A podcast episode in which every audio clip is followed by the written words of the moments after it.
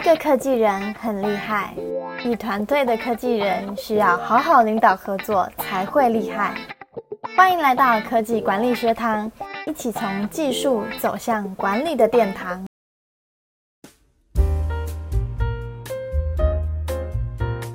管理 Tips：内部风险与外部机会。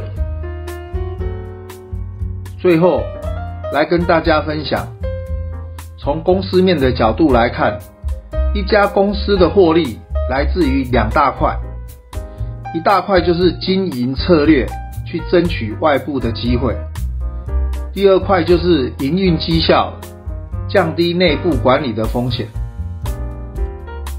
前者如果抓住了机会，可以不断的加分，没有极限。后者呢？不好意思，不要扣分就偷笑。也就是说，我买来的机器再怎么做，做到百分之百就是一百分。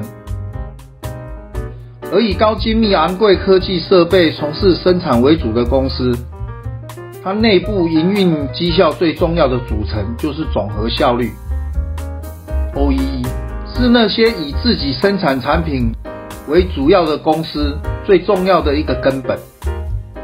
当两家公司采购的机台是相同型号的时候，如何在市场上有更好的竞争力，就取决于设备的绩效。谁的绩效好，谁的成本就低，就可以超越对手，获得客户的青睐。因为机器设备是一样的，如果没有其他经营策略上的差异，那最根本的竞争就来自于。哪一方面对于设备的营运做最大化的绩效产出？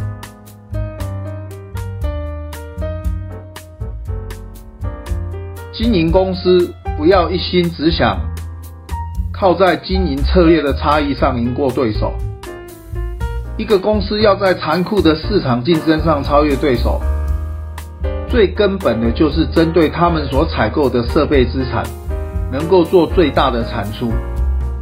先求不扣分，再求可以加分，在一开始才可以立于不败之地。然后搭配好的经营策略，就是如虎添翼，可以在稳固的基础上大胆竞争，超越对手。我常常看到两岸的企业主不尽心把内部弄好，每天空谈策略，只想赢的。不先想如何不输，这样就是本末倒置，内部管理也就不会坚实。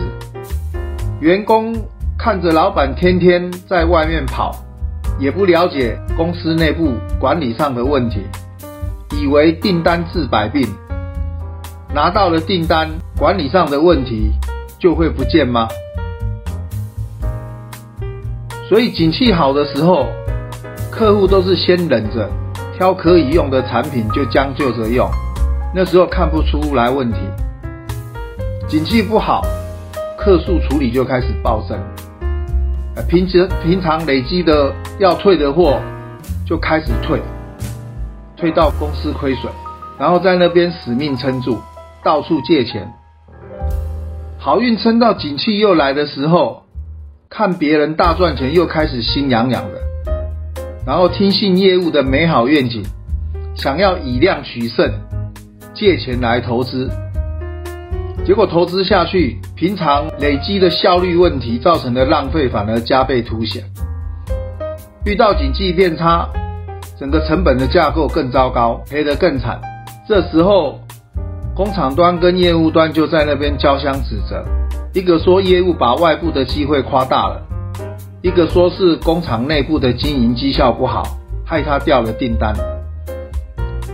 这样的案例不胜枚举，撑不住的就倒闭了。相反的，一个内部经营绩效好的工厂，他平时在不景气的时候，别人是赔钱的，他还可以获利。当景气来的时候，他就可以快速的复制获利的方程式，扩大战果。